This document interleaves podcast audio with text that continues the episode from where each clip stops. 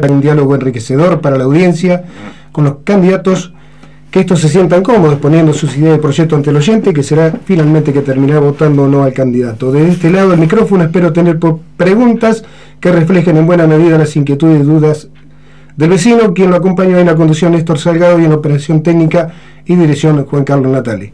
Tengan ustedes buenas tardes. Estamos hoy en primer término con la candidata a intendente, Alejandra Verónica Vicente, de Juntos por el Cambio. ¿Cómo estás?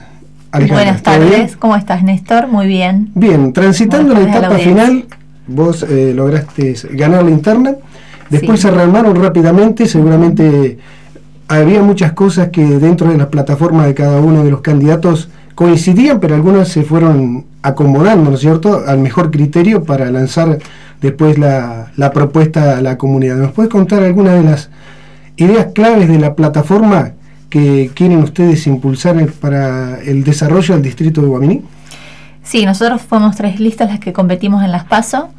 Ese mismo día, el de la elección, las eh, fuerzas que, habían quedado en segundo lugar y tercer lugar eh, enseguida vinieron a saludarnos, a felicitarnos y se pusieron a disposición. Considero que eso es un acto de grandeza por parte de, de Lisa y de Nacho y sus equipos, para después sí empezar a trabajar juntos conformando eh, uno, ¿no? Un solo equipo que, que en principio miró las coincidencias. Y en esas coincidencias después las fortalecíamos eh, en las reuniones que, fueron posteriores a ese encuentro, ese primer encuentro, para luego conformar la plataforma. Nosotros, en principio, el punto en común eh, fue hacer, decidir hacer una auditoría el día 10 de diciembre, cuando nosotros asumamos el gobierno, queremos contarle a la sociedad qué es lo que observamos, qué es lo que realmente está pasando en el distrito y a partir de ahí, del punto cero, avanzar ¿no? nuestros proyectos. Eso como primera medida.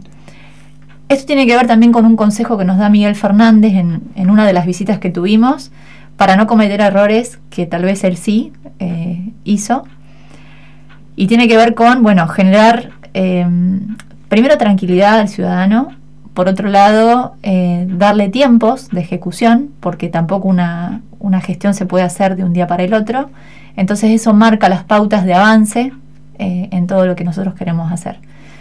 Eh, como primera medida... cómo está financieramente el municipio, ¿no? Entre otras cosas. se piensa en el parque automotor, se piensa en las finanzas, se piensa en la obra pública, en los avances de obra, en el dinero que ha eh, percibido el municipio, que ha invertido, o las empresas que han licitado las obras, eh, cuánto se ha destinado realmente a la obra y cuánto falta, en el caso de que no se haya eh, concluido la misma, entre otras, mucho por hacer. Tenemos personal que está dispuesto a realizarlo, pero bueno, en los tiempos de la auditoría y me preguntaban cuáles eran y depende de la complejidad del caso, ¿no? Esa es la realidad. sí. Y después otro punto interesante en común que por supuesto estuvimos inmediatamente de acuerdo, fue pues, la transparencia y la modernización del Estado municipal, que tiene que ver con la llegada al vecino eh, en forma rápida. Un, simple dispositivo o un programa, eh, una web, que pretende estar en contacto directo con el ciudadano. Que vos ya en parte lo hiciste a través del Consejo Deliberante, ¿no? Porque eh, a través de las páginas web y de la información casi inmediata con el vecino, las transmisiones, hizo que de pronto el Consejo Deliberante llegara más rápidamente a, aquella persona que lo quisiera escuchar, ver o, informarse de la actividad de los concejales, ¿no? Mm. Nosotros planteamos en algún momento al, intendente eh, un gobierno abierto, eso no tuvo resultados, no, no fue bien recibida la idea, entonces nosotros estamos en ese trayecto de, implementación dentro del Consejo. Un gobierno abierto, un Consejo abierto en este caso, eh, antes de diciembre, donde vamos a dejar las bancas por lo menos Juan y Rodríguez y yo, es mostrarle a la sociedad nuestras dietas, nuestro presupuesto, nuestro superávit, porque hace dos años, desde que soy presidente del Consejo, hay superávit en el Consejo Deliberante. El año pasado fue de 5 millones y este año va a ser un poquito más, entendemos. Eh, habiendo invertido en el mismo, ¿eh? no, no es que, estamos eh, inmóviles. Hemos hecho también la apertura de las puertas del recinto a la sociedad, a las instituciones educativas. Hemos tenido seis, cinco barra 6 bancas abiertas, que eso la verdad es que es sumamente nutritivo para la democracia y participativo, ¿no? Entonces, bueno, lo que hemos hecho, la modernización que tiene que ver con la página que vos nombrás, eh, poniendo nuestra foto, nuestro nombre, nuestro contacto, nuestro mail, es un puntapié. Falta mucho todavía, hablábamos de, la transparencia. Que ahora en esta, en esta época que estamos viviendo, el avance de la tecnología permite un montón de cosas y que el ciudadano esté mucho más informado, ¿no? Por supuesto. Y es necesario informarlo para que tenga conciencia de cómo marcha todo, ¿no?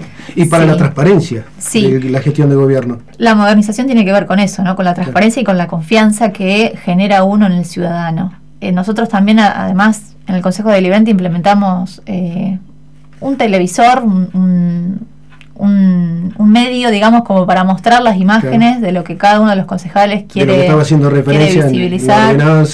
Exactamente, sí, como para, bueno, em, caer en cuenta de la gravedad o, de la importancia del asunto.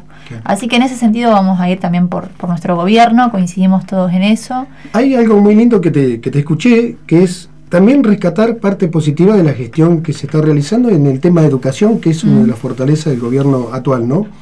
Eh, porque la educación es clave. En este momento, si queremos un desarrollo, una potenciación de, nuestros jóvenes y de todo el distrito, la educación es clave, pero vincularla siempre con la posibilidad de salida laboral, ¿no?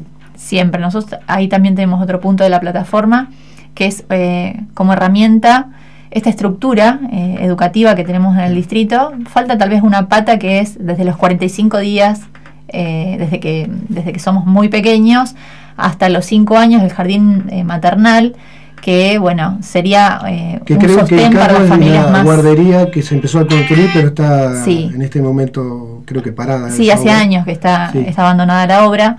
Me parece que eso sería una obra interesante. Tuvimos la posibilidad de visitar eh, ocho jardines maternales en Trenquelauquen y, y la verdad es que son una ayuda a las Especialmente para, porque ahí trabaja el hombre y la mujer y generalmente si tuviera un lugar así donde sí, eh, los chicos pudieran estar cuidados, le viene muy bien, ¿no? Claro que sí, es eh, un lugar educativo para los niños y es un, el desarrollo también significa el desarrollo de la familia, en definitiva. Así que apostamos a eso. Pero más allá de, digamos, que falta esta pata, eh, y además del trabajo que, debe hacer el Consejo Escolar, ¿no? Por otra parte, creo que podemos vincular a quienes están buscando trabajo con los empleadores a través de la herramienta de la educación, eh, nutriendo de saberes al recurso humano. Creo que ahí hay que hacer algo. Realmente, hoy el sector agropecuario se maneja con alta tecnología también. Sí. Sí, tiene que formar realmente el manejo de computación para manejar cualquier máquina, ¿no? Eh, turismo, es otra pata importante ¿no? para el desarrollo y el crecimiento. Eh, un planteo regional, alguna cuestión así que ligue un distrito con el otro y que lo potencie en cuanto a lo que tenemos nosotros, que son muchas cosas para mostrar. Sí, muchos proyectos eh, para trabajar en coequipo, digo yo. Tiene que ver con, tenemos cuatro lagunas, las estoy mirando acá en el mapa de Guaminí. Vos sabés que haciendo preguntas, hemos recorrido el distrito de este a oeste, de norte a sur, y no muchas personas del distrito saben cuántas lagunas tenemos. Eh, vos preguntás eh, una pregunta al azar. Grande, ¿no? sí, vamos a Cochicoy y a Guaminí, Lago del Monte. Eh, no saben que existe Laguna Alcina en algunos casos, quienes estamos más de lagunas arriba, y mm, tampoco la menos conocida es la del venado. Entonces creo que ahí tenemos un recurso natural para explotar, para aprovechar, para potenciar sumado al turismo rural, que, es lo que se viene, y bueno, no estamos preparados, ¿no? En cuanto a infraestructura, en cuanto a conocimientos y en cuanto a, bueno, tener una cultura turística en cada uno de los ciudadanos del distrito. Exactamente. Nosotros también tenemos mucho que ver, ¿no? Porque la atención al turista, donde son lugares turísticos, eh, cada negocio está preparado para recibir al turista, cada ciudadano para indicarle eh, nosotros en Casba por ahí nos pasa que no conocemos cuál es la calle, sino le decimos cerca de la esquina del, sí, del toldo. Y en cambio, si tuviéramos que trabajar un poco sobre el turismo, tenemos que saber sí, es importante. qué calle es, dónde está. Creo que parte desde ahí también, desde la educación, desde saber de, nuestros eh, ancestros, nuestra cultura. Bueno, Garré es un pueblo que está declarado, eh, un pueblo turístico y que tiene en sí, bueno, ahora la, pulpería creo que, está dando mucho que hablar para bien y me parece que hay que, aprovechar estas cuestiones. Y está muy linda realmente. Sí, sí es un, hay que destacarlo, ¿no? Eh, una cosa que también, yo tengo mi madre en el hogar de ancianos y, cada tanto que voy charlo mucho con las personas que están ahí. Y como hay personas en, en Casba de distintas localidades, eh, están ansiosos de pronto de que los hogares de ancianos en distintas localidades, sea Garré Bonifacio, eh, un día se abran finalmente, ¿no? después de que se hayan venido avanzando, pero todavía no se ha culminado con esta tarea. Eh, si fueras intendente, ¿eso también sería una de las prioridades? Sí, es prioridad. Nosotros estamos trabajando, eh, hay que seguir desarrollando una sociedad que va envejeciendo también. Sí, claro. cada vez más gente adulta que necesita un espacio. Eh, sí, la expectativa de vida también hoy es mucho más alta, ¿no? Tenemos que estar preparados para eso. Me parece que es, es una mm, es algo pendiente que tiene este gobierno, el gobierno actual, Hace muchos años estamos esperando los hogares tanto de Garré como de Bonifacio, es una deuda pendiente. Y mm, nosotros habíamos pensado, trabajamos brevemente en un consejo consultivo de adultos mayores, pensando en ellos, pero eh, nucleando los eh, centros de jubilados, a los presidentes, a las comisiones, para ver eh, las preocupaciones, los planteos, las soluciones a, esos planteos incluso, también pueden surgir desde ahí como también pensamos en un consejo consultivo para los jóvenes, nucleando los centros de estudiantes. O, bueno, algún otro referente que, no esté yendo al colegio y quiera ser partícipe. Así que en eso estamos pensando mucho. Nos encontramos con adultos mayores que no necesitan ir a un hogar de ancianos, pero sí necesitan, tal vez, eh, llegar a diferentes instituciones, no sé, al hospital, a PAMI, a un mandado, que se, se pueden eh, caminar por la ciudad, por ejemplo, se autovalen, pero a veces necesitan una ayuda y, están a la deriva. Así que en eso también estamos pensando.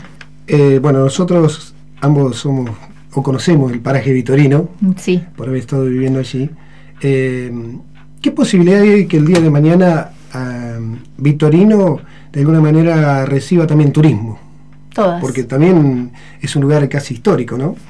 Sí, eh, ha habido reuniones eh, estos últimos meses. La comunidad del paraje de Victorino de la Plaza está reuniéndose, está trabajando al respecto en cuanto a turismo rural. Me parece una propuesta muy interesante después para replicar en el distrito y, hacer equipos con la región, eh, con distritos vecinos, por ejemplo. Saliqueló está ahí nomás. Ah, se hablaba el otro día de que Victorino de la Plaza está en un punto estratégico, ¿no? Eh, tiene cerca Tres Lomas, tiene cerca Saliqueló, tiene cerca Garré, eh, por supuesto está dentro del distrito de Guaminí. Así que hay estancias alrededor que pueden colaborar con este proyecto de circuitos turísticos, así que hay mucho para hacer ahí.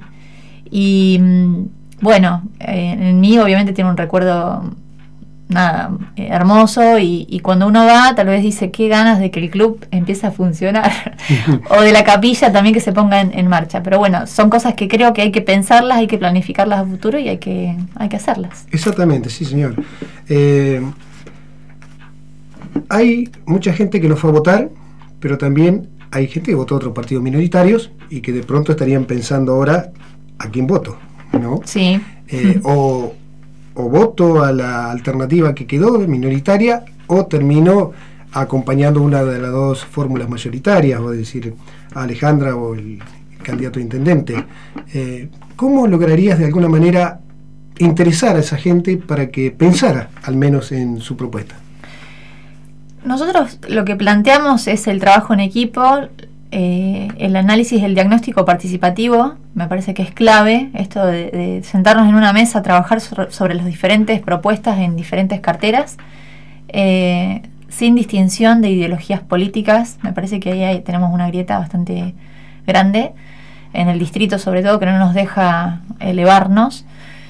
Eh, y después eso no pensar en el futuro básicamente si seguimos como estamos o bueno avanzamos me parece que se trata de eso. Y mm, la participación del ciudadano es indispensable en todo esto que estamos discutiendo ahora. Son ideas, son proyectos. Eh, hemos visitado mucha gente dentro de, nuestro distrito, también hemos hablado con mucha gente fuera del distrito que ve a Guaminí como un potencial enorme para trabajar en equipo, para eh, pensar en proyectos en común.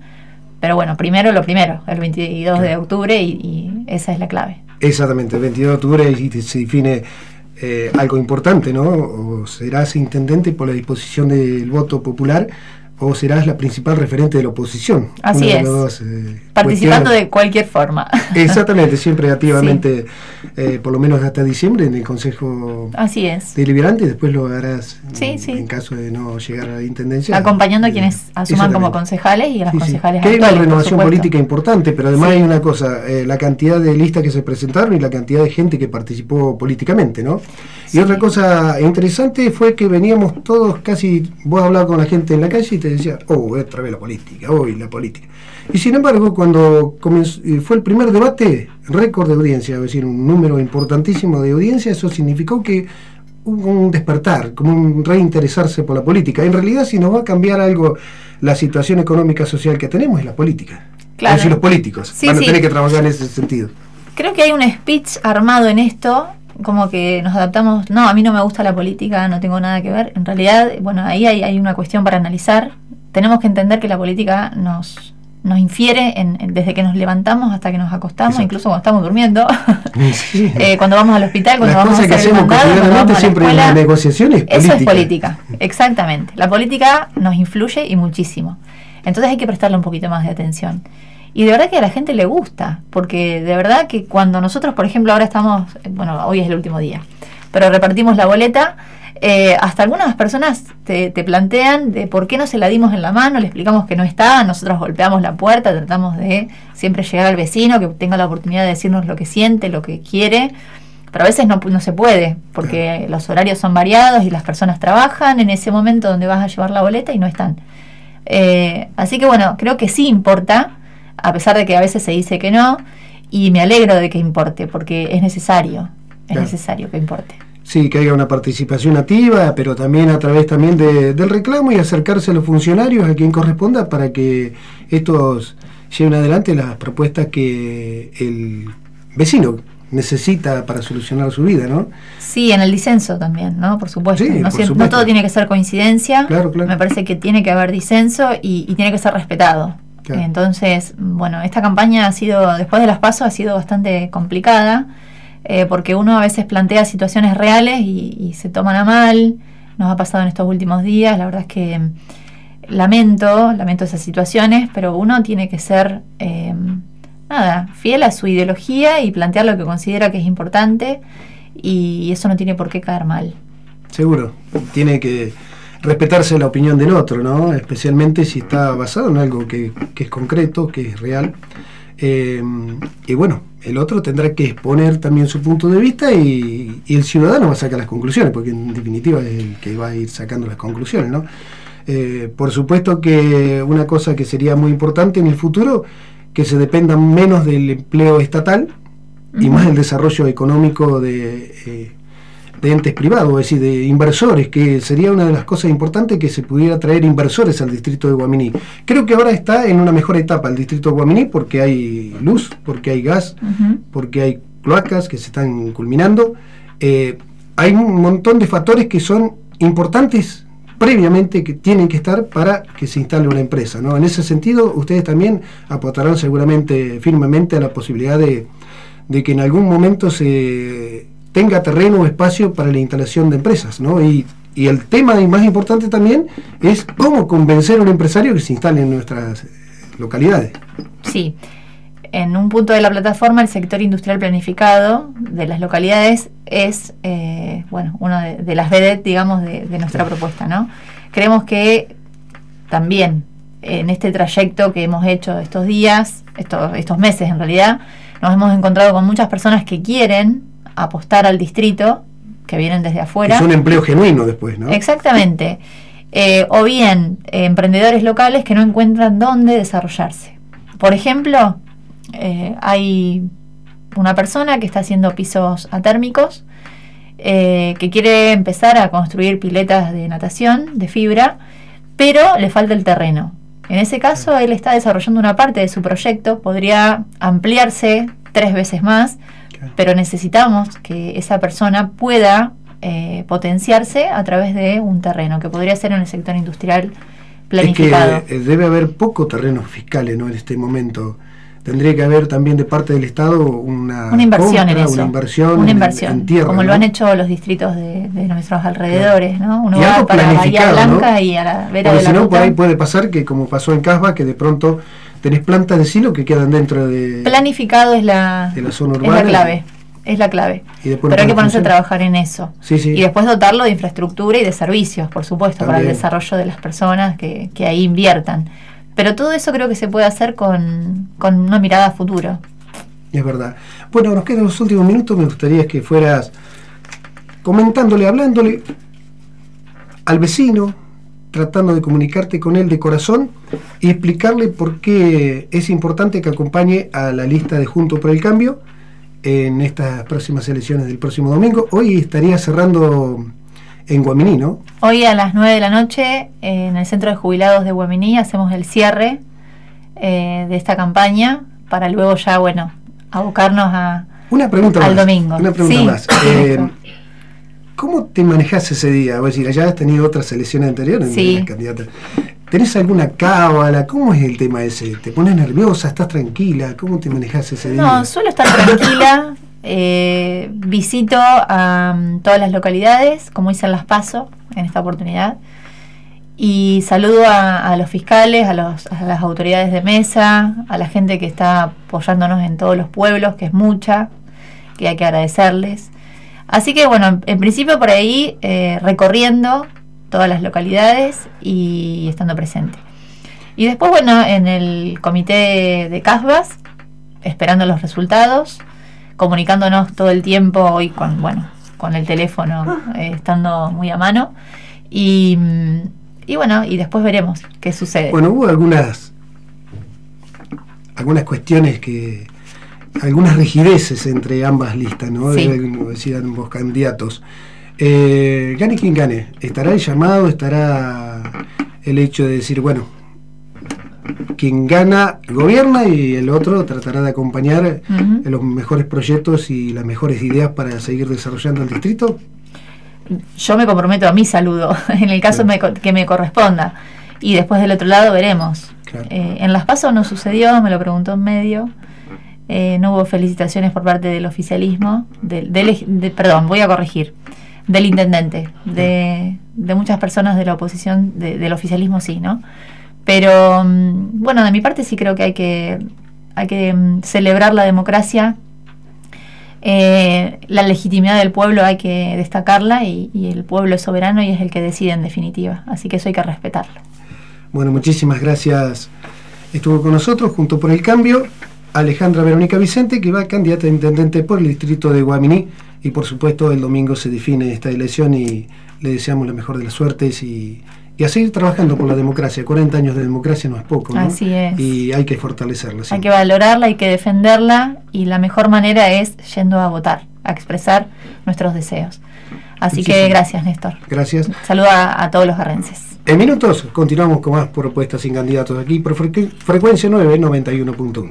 Sé que tu mirada